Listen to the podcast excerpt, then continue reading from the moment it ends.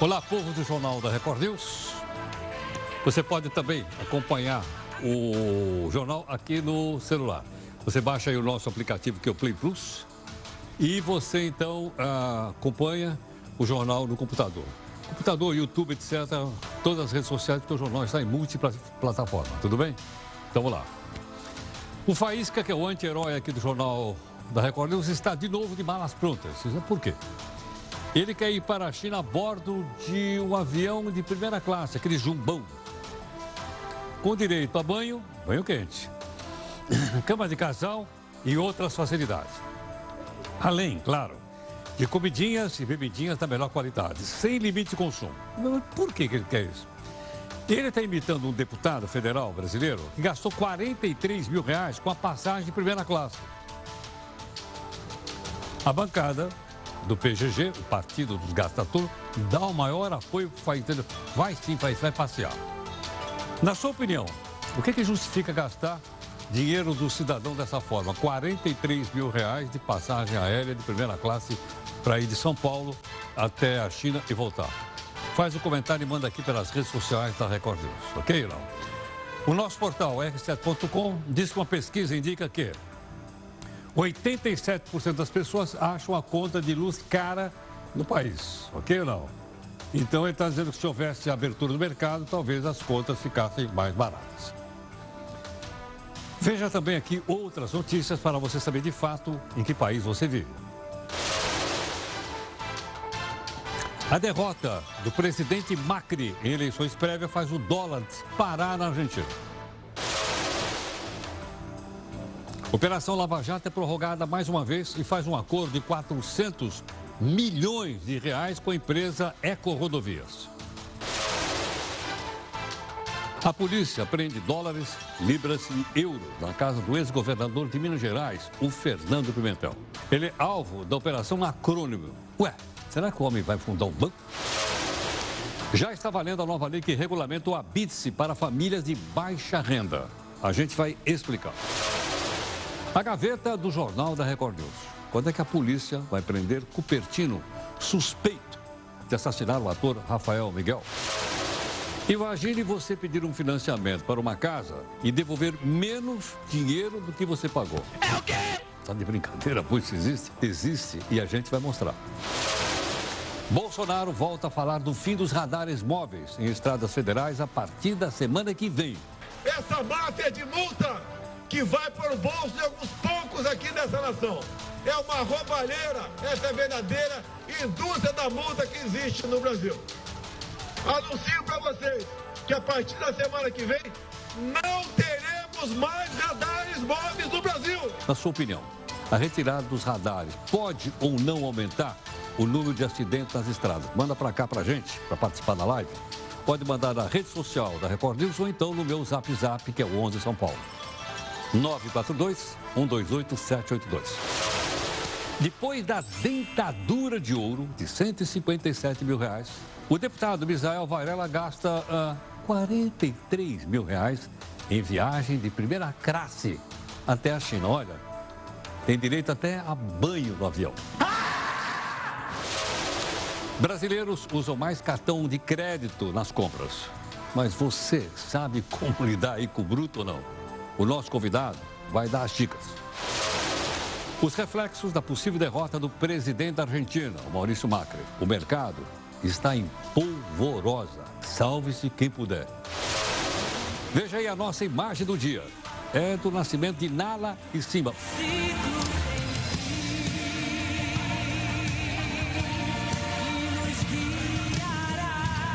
Opa, pera, pera, pera, não é isso aí não. Não são esses que você está pensando. São dois leõezinhos brancos raríssimos, nascidos na França. É verdade que o que está estimado. Motoristas de transporte de combustíveis fazem greve por tempo indeterminado. Ah, mas de novo? Não, mas não é aqui no Brasil, agora em Portugal. Em represália, o governo decidiu fazer um racionamento do combustível assina de uma mansão maravilhosa que ninguém quer comprar. É o que resta da falência do Banco Santos e nós vamos contar a história dessa casa. Esse Jornal da Record News é aquele do qual você participa em três lives tem a live das 5 da tarde, tem a live agora no final do jornal. E através de todas elas, você pode cobrar da gente busca de isenção e busca de interesse público.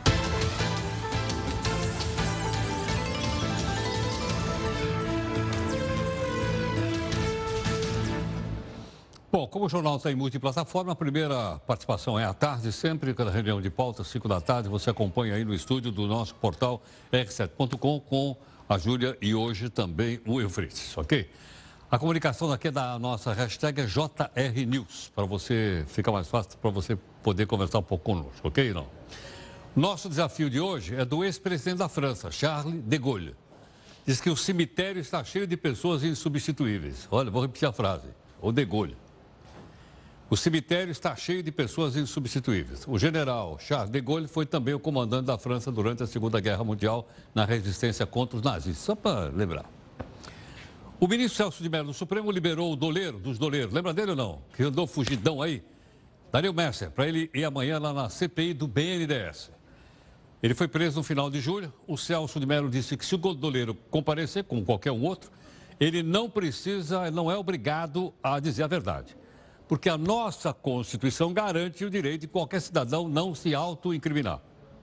A investigação descobriu que vários doleiros, inclusive eles, movimentaram mais ou pouca coisa, um bilhão e meio de dólares em 52 países do mundo. Ok? Bom, a Polícia Federal cumpriu mais um mandato de busca e apreensão na casa e, e no escritório do ex-governador de Minas, o Fernando Pimentel. Fernando é investigado pelos crimes de lavagem de dinheiro e falsidade eleitoral. Pimentel é acusado de ser sócio oculto de empresas de consultoria que teriam emitido notas fiscais para a empreiteira, a OAS, por serviços que nunca foram prestados. Cerca de 3 milhões de reais teriam entrado no Caixa 2 para a campanha eleitoral dele. Olha ele aí. Durante as buscas foram recolhidos documentos e o equivalente a 60 mil reais em moeda estrangeira. Tinha dólar, tinha euro, tinha até libra. A defesa do Pimentel contestou e disse que o valor de 30 mil reais foram declarados né, de forma legal no imposto de renda. Vamos ver. Uma pesquisa realizada pela Cantar apontou o seguinte: os brasileiros, de uma maneira geral, estão usando cada vez mais o cartão de crédito. Ok ou não? Bom, com isso, obviamente, os comerciantes estão recebendo o cartão de crédito para pagar uma pizza para poder pagar um sanduíche, para poder pagar um refrigerante, cartão de crédito. Eu vou conversar com Ulisses Ruiz de Gamboa. O Ulisses é economista da Associação Comercial de São Paulo, gentilmente conosco. Ulisses, obrigado por atender aqui o Jornal da Record News. É um prazer, Heroto. Ulisses, como é que os... Obrigado. Como é que os comerciantes uh, participam disso? Uh, se ele recebe mais cartão de crédito, ele é obrigado a dar um percentual da venda para a, a bandeira do cartão, para a empresa do cartão? Sim, ele tem que pagar uma taxa, uh, assim como no caso do cartão de débito, né? Mas uh, o, efeito de, o efeito do comerciante ou até do prestador de serviços de disponibilizar o cartão, o uso do cartão de débito, pagamento via cartão de débito ou crédito, aumenta muito o volume de vendas. Então, apesar de pagar a taxa, é, ele ganha muito mais no volume. Sei. Agora, é, essa taxa, no caso do cartão de crédito, eu suponho que seja mais alta do que do cartão de débito, ou não? Sim, em geral é mais alta. É, é mais alta porque o, o cartão de crédito é um outro tipo de serviço e apesar de que agora você está tendo uma concorrência muito grande nessas nas maquininhas né, de cartão, e isso está fazendo com que, em geral, as taxas diminuam. Entendo. Agora, então, no caso aí, o comerciante, o pequeno, o médio comerciante, uh, ele aceitar o cartão é uma forma de aumentar suas vendas. Com certeza, porque você, muitas vezes, a gente até por segurança não anda com muito dinheiro na carteira e, portanto, o cartão de débito ou até o cartão de crédito, ele é uma forma de você poder realizar o pagamento sem precisar ir num caixa eletrônico, às vezes até por falta de tempo. E, uh, em alguns casos, também jogar para o cartão de crédito para pagar no mês seguinte. Então, apesar de pagar uma, uma taxa e, e não receber os 100% da, da venda, portanto, uh, o lojista, o, o, comerciante, ele vai terminar vendendo um volume maior. E, além do que, ele, dependendo do caso, ele pode ter também é, alguns uh, produtos como antecipação uh, da, do recebimento, no caso do cartão de crédito. Claro que aí vai ter um, um desconto maior, mas ele tem essa possibilidade, ele pode antecipar é, também esse recebimento, porque o cartão de crédito demora 30 dias para pagar a, ao lojista. Agora, Ulisses, é, é comum também, até tava, nós conversamos na reunião de pausa, quando você vai pagar, o cara, ah, é com cartão. Então ele cobra, me cobra um real mais caro, dois reais mais caro no, no bar ou no restaurante onde eu vou. Isso é legal ou não?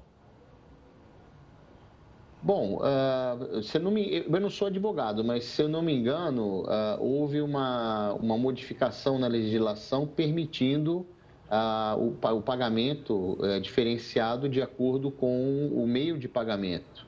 Uh, então, eu acho que, de qualquer forma, Heroto, isso já era uma prática usada em muitos lugares. Se você chega para comprar qualquer coisa e, assim, principalmente maior valor, e você fala, olha, eu tenho, eu vou pagar em dinheiro, que desconto você me dá? Então, em geral, o lojista, o comerciante, ele termina dando um desconto se você paga à vista. Né? Então, uh, exatamente porque ele não vai precisar incorrer nessas taxas. Então, é uma prática que uh, já existia no comércio e entendo que está legislado agora. Se eu mal não, não, não me recordo. Agora, Ulisses, é uma tendência, a Associação Comercial tem algum, algum, estudo sobre isso, é uma tendência das pessoas usarem cada vez mais o cartão de crédito até para pequenas compras? Com certeza, é uma tendência o uso do cartão e cada vez mais o uso do celular para realizar os pagamentos. Inclusive agora a gente está assistindo aí, não, não tanto ainda no Brasil, mas no, no mundo, Estados Unidos, na China e outros lugares, a, o surgimento de moedas eletrônicas, né? não só o Bitcoin, mas outras moedas. Aí proximamente vamos ter a moeda do Facebook, e as grandes lojas de varejo também é, ensaiam é, estabelecer seus próprios meios de pagamento. Então, é, o futuro é, do, do, sistema de pagamentos no Brasil e no mundo é mais, é além do cartão de débito e crédito, é a moeda eletrônica, é o pagamento eletrônico. Sim. E com isso, então, no futuro não muito distante, as moedas e os níqueis vão sumir? É, provavelmente a gente vai, a moeda vai ser cada vez mais virtual. Naturalmente que aí os bancos centrais vão provavelmente estabelecer alguma regulação sobre essa, essa quantidade de, digamos, de dinheiro. Mas a gente vai ver um número no celular que vai aumentar, diminuir, mas o dinheiro físico, a tendência é ele desaparecer. Não se sabe quando, né?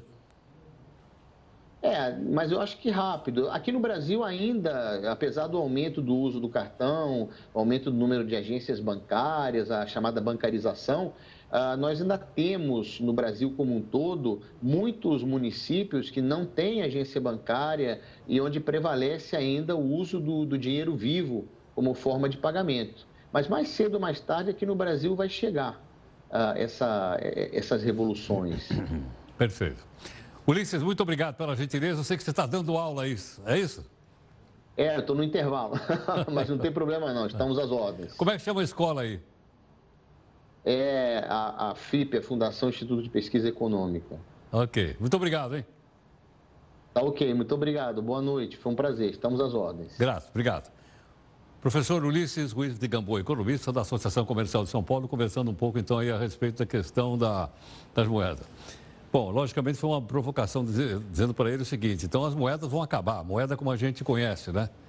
Então, cadê minha moeda? Sumiu daqui. Eu tinha uma moeda de um real, no mínimo alguém aqui pegou a minha moeda. Bom, enfim, as moedas como a gente conhece, de metal ou de, de ou de papel, vão sumir. Você é louco, meu. Olha, há uns 10 anos eu falava o seguinte: o jornal de tinta e papel vai acabar. Você é doido, vai acabar nada. Os jornais praticamente estão desaparecendo, as revistas estão desaparecendo. Eu não estou dizendo que o jornalismo impresso vai acabar, não é isso. Porque hoje ele está sendo impresso em bits e bytes aí no seu computador ou no seu celular.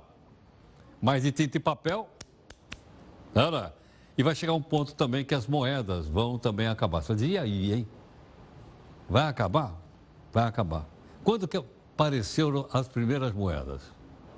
Mais ou menos uns 3.400 anos antes de Cristo, onde é o Iraque hoje, que na época era chamada de Mesopotâmia.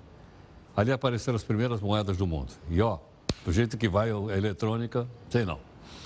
Bom, vamos aqui para a primeira live do jornal para você fazer os comentários, né, na sua opinião, ok ou não? E, inclusive, sobre essa retirada dos radares, se aumentam ou não acidentes.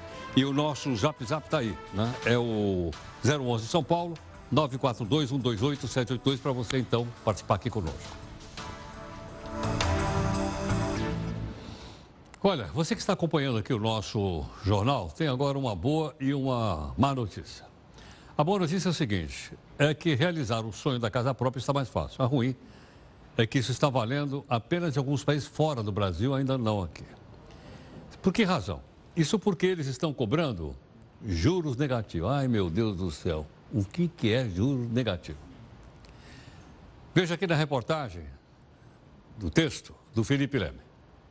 O sonho da casa própria faz parte da vida de milhões de brasileiros. Agora, já imaginou que bom seria se você pegasse um dinheirinho emprestado no banco e não tivesse que pagar juros? Ou seja, você devolveria apenas aquilo que pegou? Mas isso já passou de sonho para a realidade. Em alguns bancos na Europa, a história é ainda melhor. Por lá existe o financiamento de imóveis a juros negativos. Como é que é? Acredite se quiser. Se você decide pegar 100 mil reais emprestado para comprar a sua casa, depois de 10 anos, você paga só R$ 99.500.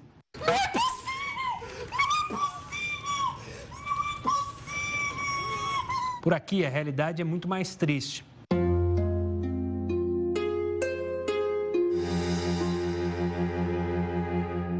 Se você não tem dinheiro para comprar o imóvel à vista, precisa recorrer ao financiamento bancário a juros exorbitantes.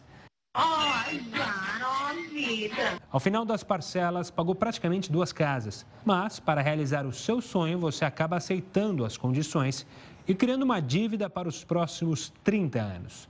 Um dos objetivos da medida adotada em alguns bancos europeus é incentivar o consumo.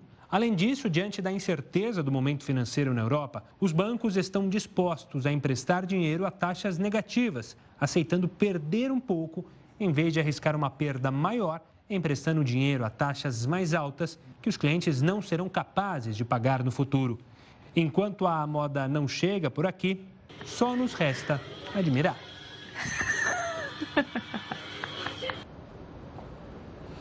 que, que você achou da ideia do juro negativo? Isso, existe, existe em vários países da Europa, por isso é que nós estamos mostrando para você. Juro negativo é sempre juro abaixo de zero. Normalmente os juros são positivos, 1, 2, 3, 4, né? poupança não rende 6%, ou 5% é acima. Ok, mas isso aqui é abaixo de zero. Por isso que eu peguei na reportagem 100 mil reais emprestados, em 10 anos eu vou pagar 99 mil reais. Ou 90, ok? Então praticamente não tem taxa de juros. Né? Isso é o que acontece na Europa. Mas já que a gente está falando em habitação, o presidente Bolsonaro sancionou uma lei que permite que famílias de baixa renda tirem escritura. Para tirar a escritura, eu tenho que ir no registro de imóveis, você sabe. Sem o quê?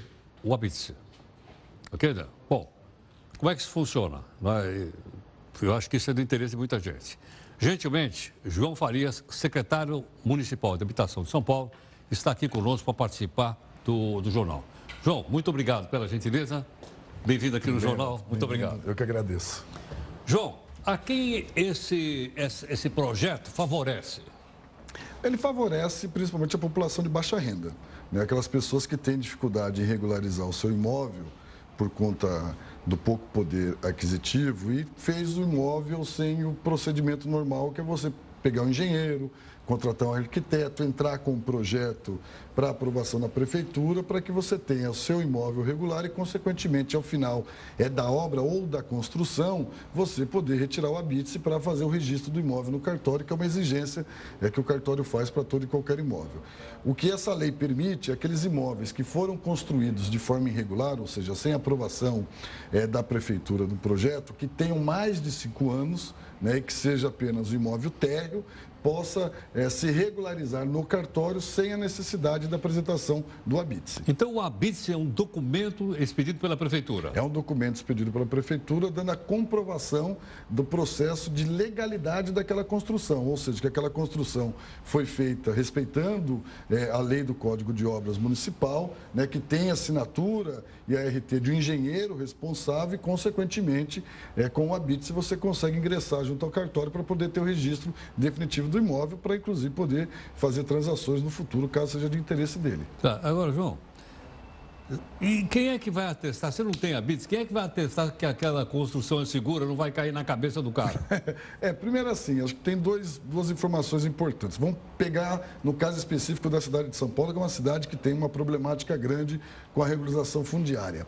É, o habite é um dos objetos necessários para você fazer a aprovação é, de uma residência ou ter a regularização fundiária é, de um bairro e o título da sua, da sua casa. Em São Paulo, especificamente, essa lei não tem o mesmo efeito que pode ter em, por exemplo, cidades do interior, que você tem um número de residências mais planas, sem grandes Aqui, esticados. geralmente, as residências não são, não são terras? Não, você tem muita residência que precisa ser regularizada, que o puxadinho é para cima. Ah, o puxadinho é para cima. Porque o terreno é muito caro?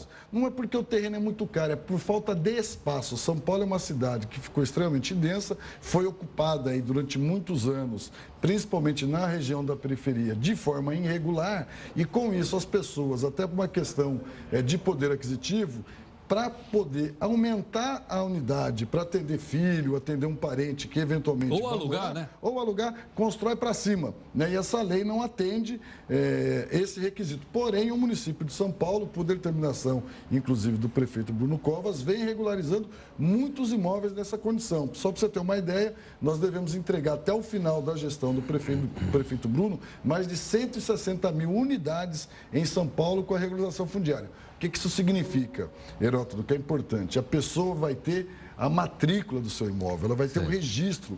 Com isso, ela Porque vai ter. sem matrícula eu não sou o dono. Você, mais do que você não é o dono, para alguns órgãos você sequer existe. Por exemplo, nós temos bairro em São Paulo é, que está sendo feita a regularização fundiária, que são bairros constituídos há mais de 20 anos, que não tem CEP, que não tem endereço as pessoas não conseguem. Mas eles pagam IPTU aí para a prefeitura ou não? Também não pagam IPTU, ah, não porque, paga? porque a área é considerada irregular. Ela começa a pagar o IPTU a partir da regularização. Opa, então pera, pera, Por pera, isso então... que ela é importante. A regularização se torna importante claro. porque é, garante para a pessoa que ela tem os direitos e o benefício de você ter uma residência oficial. Então, por exemplo, a partir da regularização, ele pode buscar financiamento em banco e colocar o terreno como garantia, ele pode fazer um crediário, né? ele pode, por uma exemplo, hipoteca. ter uma hipoteca e ter o um endereço para receber as suas correspondências e, consequentemente, também tem as obrigações, como é o caso, por exemplo, de você pagar o IPTU. Por isso que a regularização fundiária é prioridade absoluta é, no governo do prefeito Bruno Covas. Gastamos aproximadamente 800 mil reais por mês para garantir essa regularização então, posso... e vamos entregar 160 mil. Eu posso entender, então, que a compra de um imóvel, ela, ela tem que passar pelo registro de imóvel. Se ela não passar por lá, alguma, deve ter alguma irregularidade aí. Veja, todo imóvel que ah. não tem o registro do imóvel do ponto de vista legal, ele não existe. Mas e aqueles contratos que o cara vai lá e vende o terreno, tudo o bonitinho. famoso contrato de gaveta. É, não, cheio de assinatura, reconhece a firma, mostra lá, está com a firma reconhecida. E aí, vale? É, do ponto de vista legal, a justiça reconhece ah. esses instrumentos particulares que são feitos entre as pessoas. Porém, para você, por exemplo, conseguir um financiamento é, num banco para uma casa, não tem validade. Você tem que ter o registro do imóvel, você tem que ter a certidão do cartório de que aquele imóvel foi registrado e Porque efetivamente mesmo, mesmo, mesmo é eu comprando, vamos dizer assim, um, um, um, vamos dizer, com um documento desse tipo, esse documento tem que teoricamente, teria que ser registrado no registro de imóvel. Claro, até para ele ter validade. Não, não. É Agora, como eu não entendo nada, eu olho lá, vejo aquele monte de assinatura, firma reconhecida, acho que aquilo é o documento. É o que acontece quando você compra um contrato, uma casa financiada. Eu digo isso porque eu comprei a minha casa financiada, ela é financiada. E eu não tenho é, a matrícula registrada porque ela não é minha ainda. Mas eu tenho o um contrato com a instituição financeira, que é o banco, no meu caso a Caixa Econômica Federal, registrado em cartório. Ah. Agora, para isso, o imóvel tem que estar regularizado. O que é regularizado? Ele tem que, por exemplo, ter o habite, senão você não consegue financiamento no banco. Por isso, a importância da regularização fundiária, da importância é, da lei do decreto do presidente, que acaba, de uma certa forma, desburocratizando. E aí, é, é fundamental a gente dizer tudo que vem para desburocratizar, fazer com que a máquina pública seja mais ágil, é positivo, mesmo que às vezes não tenha um resultado extremamente eficaz, como é a lei para o caso de São Paulo. Né? No caso de São Paulo, a gente usa a 13465-2017, que é uma lei federal. Essa sim criou uma série de facilidades para você regularizar áreas da cidade que foram ocupadas de forma irregular, como é o caso de loteamentos, áreas de preservação permanente que foram ocupadas, áreas de proteção de maneais que foram ocupadas e que estão consolidadas. São bairros que você não vai conseguir tirar as pessoas de lá. Então, o caminho é fazer a regularização fundiária. Agora, João Faria, as pessoas geralmente compram de boa fé. Sim, é sim, é? sim. Agora, certo, agora ela vai comprar de boa fé. O que, que ela tem que pedir para o cara que está vendendo? No mínimo, no mínimo, Haroldo, hoje uma pessoa, quando vai comprar um imóvel, ela tem que exigir pelo menos que esse imóvel tenha é, uma escritura, tenha um cadastro na prefeitura. Escritura quer dizer registro de imóveis? Não necessariamente. Não. A escritura é em um cartório, o registro de imóveis é em outro. Tá. Mas quando você tem a escritura, é, você possivelmente é, tem aquela área reconhecida do ponto de vista cadastral da prefeitura, porque você tem, é, e é possível você, por exemplo, estar fazendo o pagamento do IPTU, está cadastrado aquela área, mas ainda não está registrado em cartório. Porém, é um documento que comprova alguma regularidade, ou seja, ela está passando... Pode ter a posse, né? É, pode ter a posse, mas não tem um domínio está passando por um processo né, até a sua regularização final. Mas é evidente que é fundamental você, quando vai comprar um imóvel, se certificar de que ele é, preenche todos os requisitos legais do ponto de vista da aprovação de projeto, do habite e, consequentemente, do registro no cartório de imóveis. Perfeito. João, obrigado pela gentileza. Eu que agradeço. Muito grato, prazer. Obrigado. Muito obrigado. O secretário municipal de habitação aqui de São Paulo, João Farias, comentando então a lei que foi sancionada pelo presidente Bolsonaro. Como ele explicou muito bem, vale para o país inteiro, uma lei federal, mas em algumas cidades se adapta melhor, outras se adaptam não tão melhor, não tão bem. Caso de São Paulo, como ele explicou, muitas casas, ao invés de expandir para o lado, expande para cima. Mas em outras cidades você tem uma quantidade enorme de, de, de casas térreas, né? pequenas e tal, com mais de cinco anos, como ele explicou, e que aí então vai facilitar o, o chamado habite. Em todo caso, fica aqui apenas uma sugestão. Vai comprar uma casa como essa, ou vai comprar um terreno, antes, conversa com um advogado, pergunta para um amigo, vai lá na Defensoria Pública e fala, olha, o cara está me dando esse papel aqui, isso aqui tem poder mesmo? Isso aqui, com isso aqui eu vou ser dono do imóvel? Né? É bom a gente saber, porque as pessoas muitas vezes compram de boa fé, pega aquele bom de papel e depois não é bem assim. Tudo bem? Então, vamos aproveitar aqui as dicas dadas aqui pelo nosso convidado. Bom, as primárias, lá na Argentina tem primária e secundária. Se comprou o primeiro turno e o segundo turno. Foram, foi realizado o primeiro turno na Argentina. Muito bem. Uh, a vitória da oposição, que tem como vice, a, a, presidente, a cabeça é o, é o candidato Fernandes, na vice é Cristina Kirchner. Portanto, seria uma volta do kirchnerismo. Eles, então, uh, tiveram uma votação maior no primeiro turno do que o atual presidente, que é um liberal, que é o Maurício Macri. Ok? Muito bem. Só, veja só, só a possibilidade do kirchnerismo voltar ao poder na, na Argentina, eu não estou emitindo opinião, apenas estou dizendo fatos, ok? Não. Já provocou os seguintes acontecimentos, só para você avaliar. Olha só. Olha o que aconteceu. Ah, um dólar hoje está comprando 53 pesos na Argentina. Era 20 e poucos, quase dobrou. Um real hoje está comprando 13 presos na Argentina. Fazer, ô, oh, que legal, né? Ficou barato viajar para a Argentina agora. Para fazer compras na Argentina ficou realmente barato. A Bolsa de Valores caiu 38%, dá uma olhada. Né? O valor das ações caíram, o valor caiu 38%, é um desastre na Bolsa de Valores de Buenos Aires. E a taxa de juro é de 74%. Qual é a taxa de juro no Brasil aqui? A gente mostrou aqui outro dia, não foi? Não caiu de 6,5% para 6%? 6% no Brasil. Taxa de juro no Brasil é 6%. Na Argentina, 74%. Mas por que, que é tão alto? Porque o pessoal está pegando a grana e saindo fora do país. Então, estão tentando pagar um juro muito alto. Deixa sua grana aqui, olha quanto vai render. Imagine se você emprestar uma grana para alguém com 74% de juro, pô. A quantidade de grana que você vai ter no bolso. Essa é a situação da Argentina hoje. E mais, há sempre uma relação entre o produto interno bruto de um país e a sua dívida interna. A nossa aqui não é boa. Está mais ou menos em 76, 77% do PIB. Na Argentina está 87% do PIB. O que, é que vai acontecer? Não sei. Vamos aguardar agora o segundo turno e a decisão do povo da Argentina. A Procuradora-Geral da República, Raquel Dodge, decidiu hoje que vai prorrogar por mais um ano a existência da Força Tarefa, da Operação Lava Jato, no Paraná. Mais um ano. Essa é a quinta vez que a Força Tarefa existe. Ela nasceu em 2014 e está aí. E nota, ela informou o seguinte: essa força-tarefa custa 112 mil reais por mês. Quem coordena a força-tarefa da Operação Paraná é o procurador da República, Deltan Delanhol. Ele teve o celular hackeado e as mensagens foram divulgadas pelo site de Intercept em junho, que até cogitaram o afastamento do procurador. É muito ou é pouco a gente gastar 112 mil reais para manter a Lava Jato? o grupo da Lava Jato. É muito pouco. O que, é que você acha?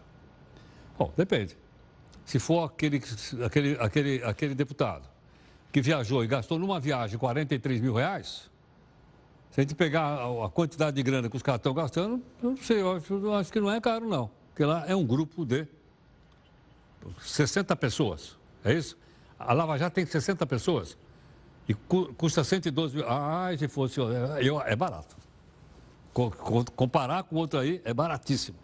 Bom, eu gostaria que você desse uma olhada aqui no site, que a gente viu na redação agora há pouquinho, que é o site da Eco Rodovias.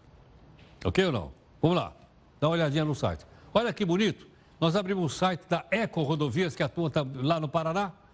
Tem Ecovias, Eco, Ecovias é São Paulo, Ecopista é São Paulo, Eco Cataratas deve ser lá no Paraná. Olha, programa de ética e integridade empresarial. Puxa, eu ficaria realmente orgulhoso de saber que tem uma empresa com programa de ética, com programa de integridade e tal. Sabe o que essa empresa fez hoje? Fechou um acordo de leniência com a Lava Jato. Essa empresa vai devolver 400 milhões de reais até o final das concessões que ela tem no Paraná. Sabe por que, que eles estão fazendo isso? Porque eles estão envolvidos em corrupção e lavagem de dinheiro. Ou seja, eles ali, ó, reconhecem o pagamento de propinas para poder obter benefícios nos contratos firmados com o governo do Paraná e o Departamento Nacional de Infraestrutura, DINIT, que é do Ministério dos Transportes. Desde o ano 2000. Então tá aí, ó. E os caras continuam lá na página, foi essa página de agora, mostrando isso, ó, programa de ética e integridade, envolvido em corrupção e tudo mais, tudo mais, tudo mais. Gostou dessa ou não? Bom, eu falei agora de um deputado gastar 43 pau, porque viajar realmente é bom. Oh, ainda mais com o dinheiro dos outros, certo ou não? Tudo pago pelo contribuinte. E mais, Primeira classe, não é classe executiva, não. Primeira classe. Quem é? Portal da Transparência diz que o deputado Misael Varela, de fato, ele viajou nessas condições, você vê aqui no texto do Lucas Melo. Eleito deputado federal por Minas Gerais pela primeira vez em 2014, Misael Varela foi reeleito nas eleições do ano passado para mais quatro anos de mandato. Ele é filho mais velho do ex-deputado e senador Leal Varela, que esteve no Congresso Nacional por 28 anos representando o estado de Minas Gerais. Nesta semana, Misael ganhou um importante título. Fez a viagem mais cara entre todos os deputados federais do primeiro semestre deste ano. E o melhor, a Câmara reembolsou os quase 44 mil reais gastos na viagem. Terceiro vice-presidente da Comissão de Seguridade Social e Família, Misael recebeu o convite da Confederação Internacional das Misericórdias para participar de um evento em Macau, na China, entre os dias 12 e 18 de maio. De acordo com a assessoria do deputado, a autorização e convite para a missão foram enviadas às vésperas do evento, impossibilitando um maior planejamento para a viagem. Apesar disso, a passagem foi emitida um mês antes do evento. Será que essa conta bate?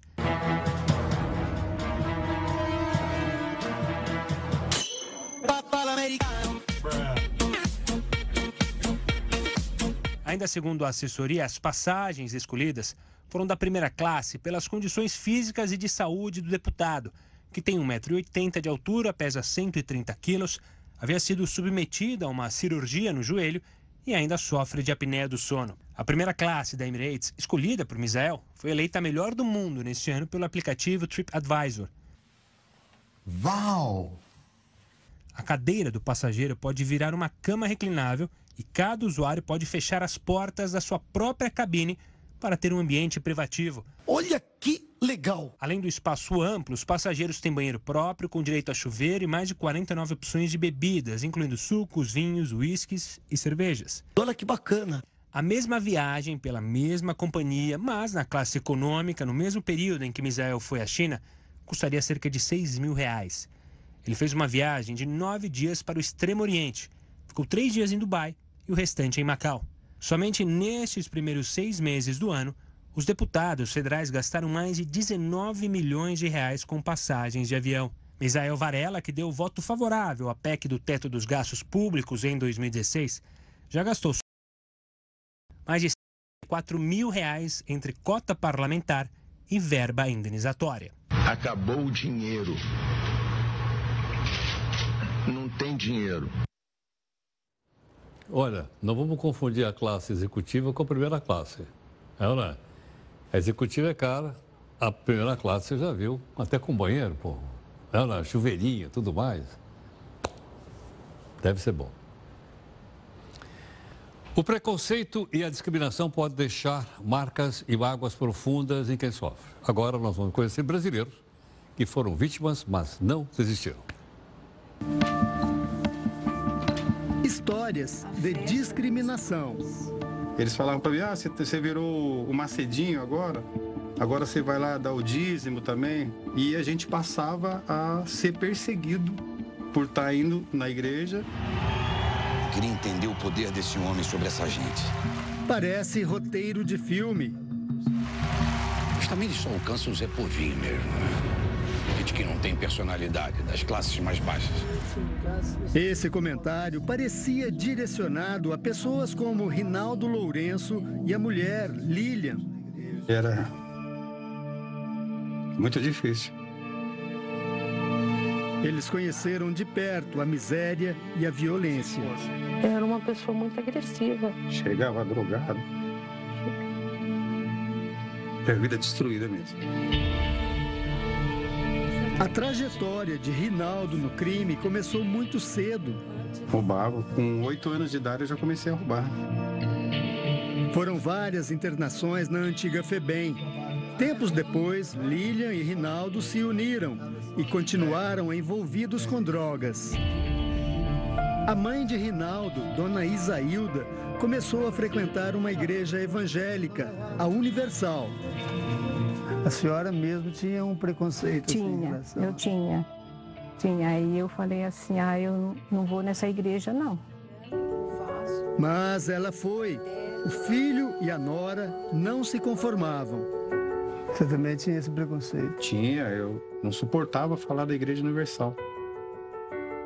Falava muito mal, xingava. A escolha religiosa de Dona Isailda acabou influenciando Rinaldo e Lilian. Pouco tempo depois, o casal seguiu o mesmo caminho. E o que, que te fez mudar, Lilian? Sofrimento. O sofrimento, passamos por muito sofrimento. Foi quando conheceram a outra face da discriminação. Quando eu falava que era da Igreja Universal, estava na Igreja Universal, eu era rejeitado, né? Eles evitavam conversar comigo. Eles quem? Os amigos, os próprios amigos, colegas, pessoas que às vezes eu não conhecia. Eu já ouvi gente chamando de Macedinho. É, olha lá, a Igreja Universal. A Universal tá vindo. O Zé Povinho. É. Para o psiquiatra Isaac Efraim, o preconceito está ligado a dois fatores principais. Tem basicamente duas grandes bases, dois grandes, duas grandes pernas que explicam a discriminação. É a ignorância, ignorância no sentido de falta de conhecimento, de não conseguir compreender o comportamento do outro, e o medo. O medo no sentido que aquele comportamento, de alguma forma, faça a pessoa se sentir ameaçada pela conduta do outro. O casal superou os vícios, mudou de vida. Hoje, Rinaldo é um empresário da construção civil. Junto com Lilian e a família, construiu uma base sólida para superar a discriminação. Desde o início, o preconceito e a discriminação acompanham os fiéis da Igreja Universal, assim como acompanharam durante muito tempo o bispo Edir Macedo. Uma história que é contada no filme Nada a Perder 2, continuação do longa-metragem mais visto na história do cinema nacional. Foram mais de 12 milhões de espectadores. Agora, em Nada a Perder 2, o público vai ver a continuação da cinebiografia de Edir Macedo. e conhecer a trajetória dele desde a prisão na década de 90 até a inauguração do Templo de Salomão em São Paulo em 2014. Sempre seremos alvo do ódio de certas pessoas. Precisamos estar O preparados. filme mostra alguns momentos marcantes em que Edir Macedo precisou enfrentar o preconceito, as perseguições, as injustiças e seguir em frente. Eu estou sendo massacrado. É um processo novo a cada dia. Tudo nós temos suportado. Todas as injustiças, as infâmias, as perseguições. E de maneira nenhuma, jamais, procuramos revidar. Superar e compreender. Esse é o conselho do psiquiatra para quem é vítima de discriminação. É o fundo do poço. É ruim, né? Porque ela já sofreu bastante, mas ela deve ser compreensiva, né? Ela deve tentar entender que o outro não tinha a capacidade de entendê-lo, que não tinha como compreender os seus sentimentos, o seu conhecimento, a sua grandeza e é um limite que a outra pessoa tem. Então ela deve perdoá-los. Preso, bispo. Muitos acharam. Na superprodução Nada a Perder 2, mais de 60 atores e 6 mil figurantes ajudam a contar a história de fé de Edir Macedo. As filmagens também foram feitas na África do Sul, ajudam a contar a história de fé de Edir Macedo. As filmagens também foram feitas na África do Sul e em Israel para mostrar a peregrinação do bispo.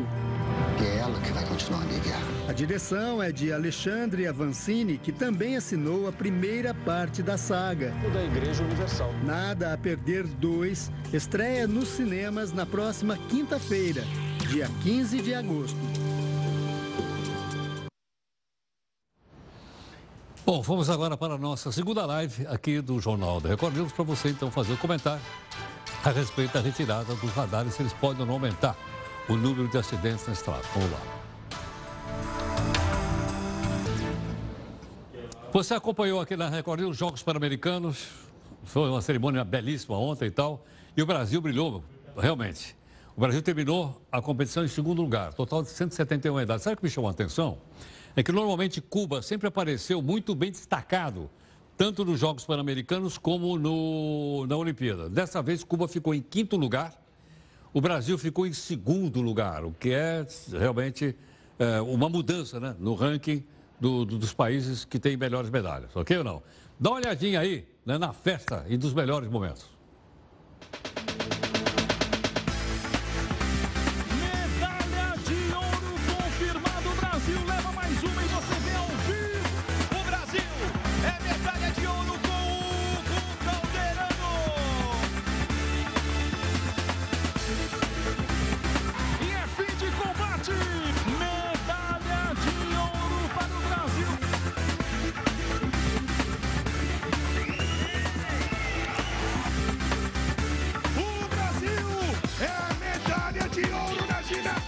Did you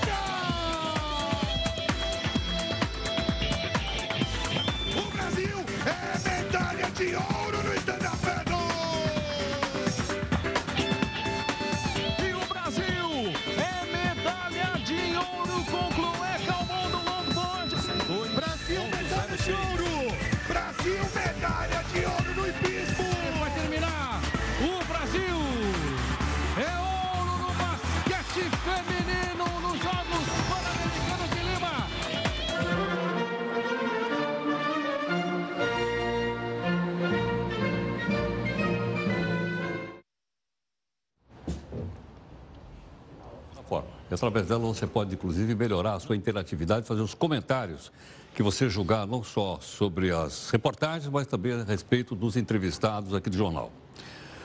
O governo de São Paulo anunciou que vai despoluir o Rio Pinheiros até dezembro de 2022. E nós vamos conversar um pouco a respeito dessa questão extremamente importante, não só para São Paulo, mas para que sirva também exemplo para outras regiões brasileiras, com o Benedito Braga, que é o presidente da Sabesp e ele gentilmente está aqui conosco no estúdio. Doutor Benedito Braga, obrigado pela gentileza, bem-vindo aqui no jornal. Muito obrigado. Prazer é muito grande estar aqui consigo. Obrigado. Braga, por que, que o governo escolheu exatamente o Rio Pinheiros né, como exemplo de despoluição? Porque o Pinheiros é um ícone de São Paulo. Né? É um rio extremamente importante. É, todas as grandes cidades do mundo têm algum rio muito importante. Londres tem lá o Tamisa, Paris tem lá o Sena, é, Xangai, de onde nós acabamos de chegar, tem lá o Huangpu, um rio muito importante. Então, esses ícones são fundamentais para que as pessoas entendam que cuidar do esgoto, cuidar do lixo, é muito importante para que ele tenha um meio ambiente mais saudável. E nesse caso aí, o Rio Pinheiros. Não é só isso, é porque o projeto Tietê, que começou lá em 1992 e vem se desenvolvendo, ele está focado nessa hora na bacia do Rio Pinheiros, que é o que está faltando é, para a Sabesp resolver o problema de Agora, poluição. Braga, há é, é, despejo de esgoto clandestino no Rio? Ainda existe isso? Ainda existe isso. Na bacia do Pinheiros, nós temos perto de 20 mil economias, que a gente chama, residências, que estão conectadas na galeria de água de chuva. E, que e vai direto para o rio. Vai direto para o rio. Então, não está conectado no esgoto. E aí, a Sabesp, junto com a Secretaria de Infraestrutura e Meio Ambiente, tem um programa chamado Se Liga na Rede, para a população de baixa renda, até três salários mínimos, onde essa população é subsidiada para fazer a ligação. Muitas vezes a pessoa não tem recurso para fazer essa ligação. Então, aí procura a Sabesp, a Secretaria, para que possam é, ser é, contempladas com esse serviço. Agora, Braga, no passado, bem passado. Né? Já aconteceram outras tentativas de limpar o Rio Pinheiros. Deve estar lembrado também por. Administrativa. A forma como nós estamos fazendo os contratos na bacia do Rio Pinheiros é diferente do passado, em que se fazia o contrato para estabelecer uma obra. Então, o empreiteiro chegava lá num determinado tempo, tinha lá um problema, dizia, oh, agora eu preciso de um aditivo de tantos por cento para terminar a obra. Agora não tem mais isso. Nós estamos fazendo o contrato por performance. O que, que é? Nós temos um, um, uma qualidade da água no rio que, é, que nós queremos, numa determinada bacia, diz, ó, se você chegar nessa quantidade aqui, eu lhe pago. E você investe é, no começo da obra. Ou seja, ele vai financiar a obra, ele vai querer chegar o mais rápido possível no resultado. E aí ele recebe. E se ele passar daquela meta que eu estabeleci, ele recebe um bônus. Então tem tudo para que o empreiteiro queira, mais do que ninguém, terminar tudo muito rapidamente. E o terceiro é que nós temos nessa bacia muitas áreas informais, né? É, onde as pessoas têm as suas residências dentro do rio praticamente. E ali não dá para você chegar com a obra de um duto para fazer a coleta. Então o que, que nós vamos fazer? E aqui na bacia do Pinheiros tem muito disso, né? Ali na região do Imbu, Tabuão. Então o que, que nós vamos fazer? Nessas regiões nós vamos colocar uma estação compacta de tratamento de esgoto dentro, praticamente dentro do riacho, dentro do córrego. Então, aí, na época é, seca, nós vamos desviar completamente o rio, ele vai passar dentro dessa estação e daí para baixo ele está limpo. Com a vantagem de que aí nós não só retiramos a carga poluidora no Pinheiros, mas nós melhoramos também a qualidade no afluente. Então nós não vamos estar só preocupados com o pessoal da Berrine, nós vamos estar preocupados com o pessoal do Tabuão, o pessoal do Embu, e das regiões menos favorecidas dessa bacia hidrográfica. Braga, quando eu era jovem, estudei na cidade universitária e eu olhava lá o rio. E eu via sempre o rio correndo para um lado. Outro dia eu vi o rio correndo para o outro. Eu falei, será que é porque eu tomei alguma cachaça, alguma coisa? Não é. É que, de fato, né, o rio, ele corre do Tietê em direção à, à traição ali, não é, não é isso ou não? Ele corre, o Pinheiros ele corre em direção ao Tietê. Ao Tietê. E depois se junta ao Tietê e vai embora até o Paraná. Então, mas ele não corria do lado, do lado contrário? Ele corre do lado, do lado ele corria do lado contrário para poder gerar energia em na Billings, na, lá, na Henry Board, lá embaixo. Lá na Henry lá, ah. lá embaixo uma ideia lá dos anos 20 e que foi responsável pelo crescimento de, de São Paulo. Né? Hoje, é, essa, essa, esse retorno da água só é feito em situação de chuva forte. Quando chove, então é permitida essa reversão. Então, mas aí pra... não viria água poluída do Tietê, não vai entrar no Pinheiro de novo? Isto, vai acontecer isso, é, sem dúvida nenhuma, é, numa parte é, do, do ano em que há uma maior diluição é, do, do esgoto. E nós estamos também trabalhando no Tietê.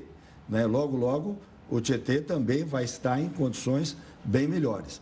Então, mas você tem razão. É, nessa época da, do, do verão, nós vamos ter em alguns dias é, específicos, quando tiver chuva mais forte, uma inversão do curso, mas será por poucas horas e terá uma diluição muito maior em função da maior quantidade de Agora, chuva. a usina de traição vai continuar suspendendo a água para jogar na Billings ou não? No caso desta, dessa inversão, na ocasião de grandes enchentes, ela vai bombear para. Se não, não, normalmente não. Normalmente não. Ah, tá. Porque ela tá. também está ativada desde, como você lembrou, da década de 20 ou 30. Exatamente. Exatamente. É. Dessa época aí. Quando o engenheiro Billings eh, bolou esse sistema. esse sistema, que funciona até hoje, de certa forma funciona. Quando é que fica pronto? Quando olha, é que a gente vai poder botar lá, ver o peixe andando lá, olha, botar a vara e pescar lá? Olha, a, a previsão nossa é 2022 até o final do ano de 2022, é o que nós estamos trabalhando firmemente para chegar num rio que não vai cheirar, num rio que terá peixes menos nobres, né? um cascudo, um bagre ou coisa assim, e que terá as margens melhor é, qualificadas, é, terá uma profundidade maior no curso d'água para poder, inclusive, ter embarcação é, se movimentando no rio. É isso que nós estamos prometendo. Não é para nadar, né?